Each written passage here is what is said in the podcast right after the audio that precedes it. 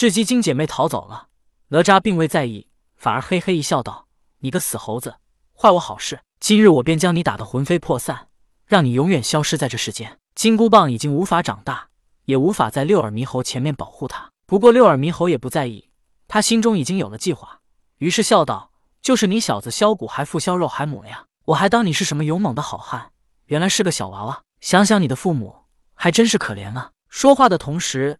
六耳猕猴耳朵也没闲着，他听到雉鸡精姐妹已经逃得有些远了，哪吒想追上他们也很不容易了。哪吒虽然外形在人们看来是个小娃娃，可他最恨被人称呼为小娃娃。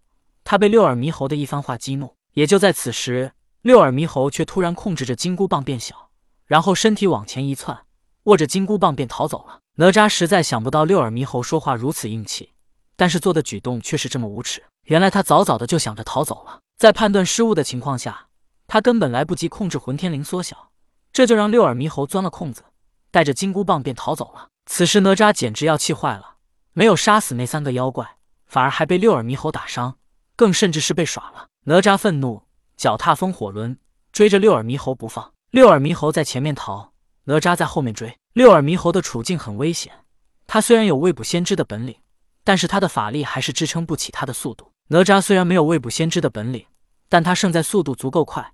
法力足够多，此时五彩石的意识和本能也在逐渐的影响着六耳猕猴。五彩石为灵明石猴，他的本能为噬天石知的力。正是在他与六耳猕猴的互相影响下，六耳猕猴靠着未卜先知、五彩石之地力，两者联合，让六耳猕猴在未卜先知的情况下，还能依靠地力躲过哪吒的攻击。哪吒此时依旧是三手八臂的状态，不过此时火尖枪已经被他收了起来，因为火尖枪为武器，丢出去的速度也不够快。此时的哪吒拿着乾坤圈和金砖，不停地砸向六耳猕猴，然后他还想要使用混天绫把六耳猕猴给抓起来。但是六耳猕猴依靠灵活的身形、未卜先知的本能，往往能提前判断哪吒的攻击方向，从而躲过去。有些时候因为速度太快，六耳猕猴眼看无法躲过，在五彩石本能的加持下，六耳猕猴也知道使用地理环境使自己躲过。就在这一追一逃之间，六耳猕猴看到了前方一处熟悉的场景，我。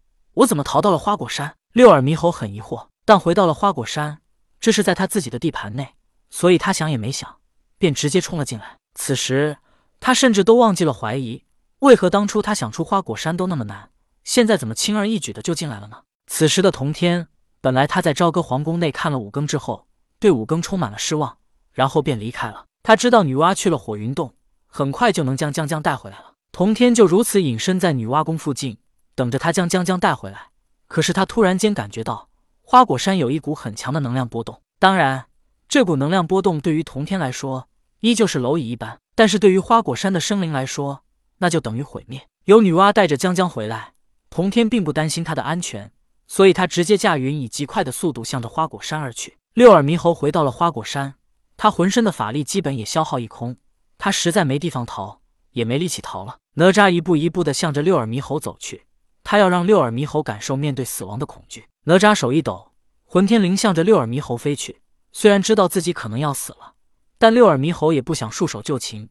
他控制金箍棒变大，然后抱起来便从天而降，砸向了哪吒。哪吒身体一跃，飞了出去。然后他手又一抖，如之前一般，用混天绫将金箍棒给束缚起来。这一次，哪吒早有防备，他不会再给六耳猕猴逃走的机会了。此时，哪吒拿出乾坤圈。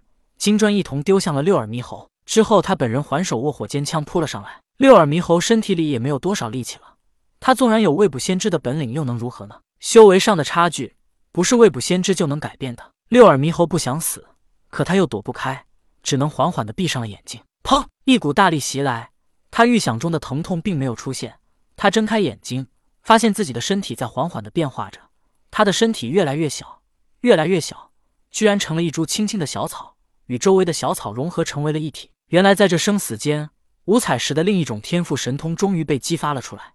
通变化，变成小草之后的六耳猕猴，这才有机会看到眼前的情形。原来刚才那砰的一声，不是他被打中，而是童天到来，一股大力将哪吒击飞了出去。将哪吒击飞出去之后，童天望了望地上的小草，瞬间，六耳猕猴感觉自己仿佛被看穿了一般。他想要悄悄的溜走，可是他发现自己无法动弹。他好像真的变成了一株小草。哪吒在地上滚了几滚，才爬起来。他大声喝道：“你是何人？”童天冷哼一声道：“我是这花果山的主人，也是道教弟子口中的三清之一，灵宝天尊。”哪吒一听，立马慌了神。